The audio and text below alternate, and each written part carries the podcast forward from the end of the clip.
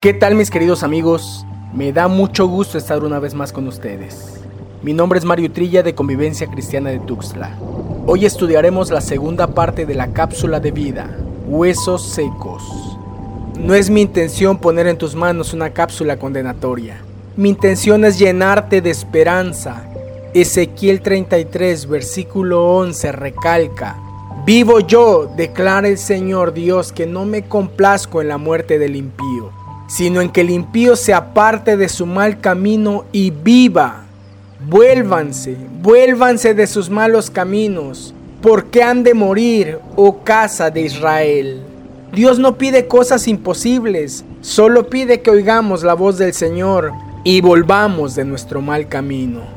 Dios le pregunta a Ezequiel, hijo de hombre, ¿vivirán estos huesos? ¿Vivirá este matrimonio?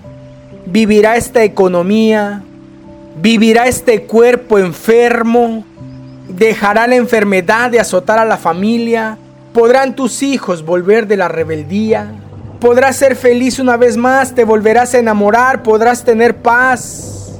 Señor Dios, tú lo sabes. Existen miles de situaciones que nos hacen preguntarnos, ¿Dios está aquí? Pasamos por verdaderos valles de sombra de muerte, verdaderos valles de huesos secos. Esa horrible situación que te produce un hueco en el estómago y un nudo en la garganta. Señor, ayúdame. Ya no quiero estar aquí. Es probable que no se trate de ti, pero estás viendo cómo la vida o el matrimonio de tus padres se desmorona. Has escuchado mil veces la estúpida pregunta ¿con quién te vas? con papá o con mamá, quisieras gritar con los dos, pero no es opción. Noches tras noches de desvelo, espiando por la cortina entreabierta en espera de tu hijo. Una borrachera más, otra noche más de juerga. O esperando el milagro, esa desgraciada enfermedad que no lo deja, un día más de quimioterapias, un día más de dolor no te desesperes. Comienza a ver lo que a simple vista no se ve. Comienza a ver lo imposible. Hemos llegado a pensar que Dios es una simple sensación agradable en la iglesia, una bonita conferencia profunda y motivacional. Llorar en la alabanza, hablar con Dios en la oración. No, Dios es mucho más que eso. Él es todo lo que la Biblia enseña que es. Dios le pregunta a Isaías, ¿quién midió las aguas en el hueco de su mano? Y con su palmo tomó la medida de los cielos, o con un tercio de medida calculó el polvo de la tierra. ¿Quién pesó los montes con báscula y las colinas con balanza? Isaías 40:12. El versículo 26 dice, Alcen a lo alto sus ojos y verán quién ha creado estos astros el que hace salir en orden a su ejército y a todos llama por su nombre, por la grandeza de su fuerza y la fortaleza de su poder, no falta ni uno. Dios conoce a cada astro, a cada estrella por su nombre, su grandeza es infinita. El versículo 28 recalca, ¿acaso no lo saben? ¿Es que no lo han oído?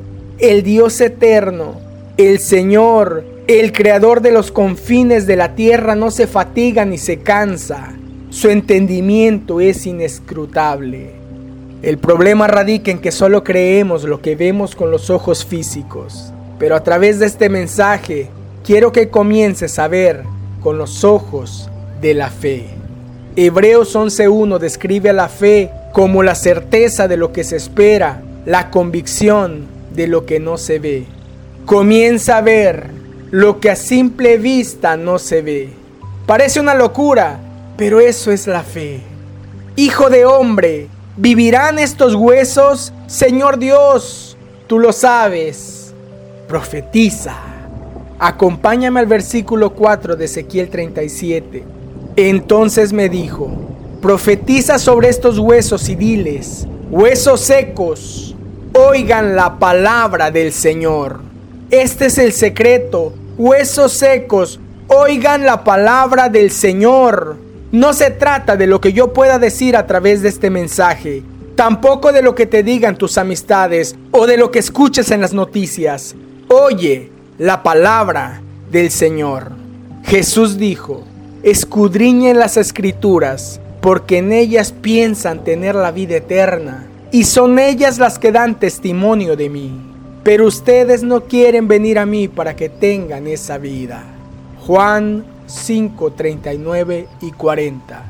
Hay vida en la palabra de Dios.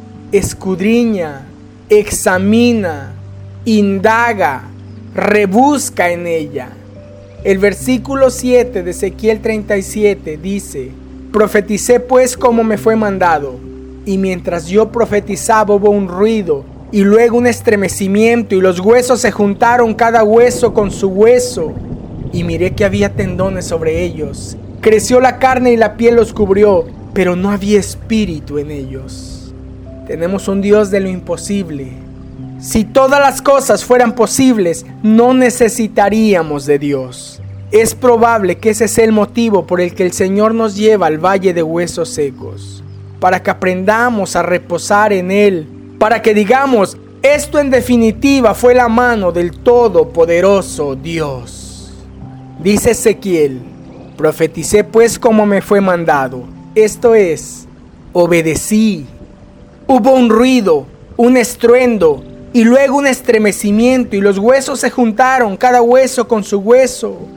No claudiques, estás a punto de escuchar el estruendo de Dios en tu vida, el estremecimiento del Señor a tu favor. El versículo 8 es muy interesante, y miré que había tendones sobre ellos, Creció la carne y la piel los cubrió, pero no había espíritu en ellos. Ojo con esto, no es suficiente un cuerpo regenerado, no basta con que tu matrimonio se restaure, con que la economía se restablezca, con que tus hijos regresen. Si no tiene espíritu, es un zombie, es un simple muerto que camina. Necesitas el espíritu del todo poderoso Dios. Versículos 9 y 10. Entonces él me dijo, profetiza al Espíritu, profetiza hijo de hombre, y dile al Espíritu, así dice el Señor Dios, vende los cuatro vientos su espíritu y sopla sobre estos muertos y vivirán. Profeticé como él me había ordenado, y el espíritu entró en ellos, y vivieron y se pusieron en pie un enorme e inmenso ejército. Profetiza y vas a comenzar a ver cosas que jamás pensaste ver.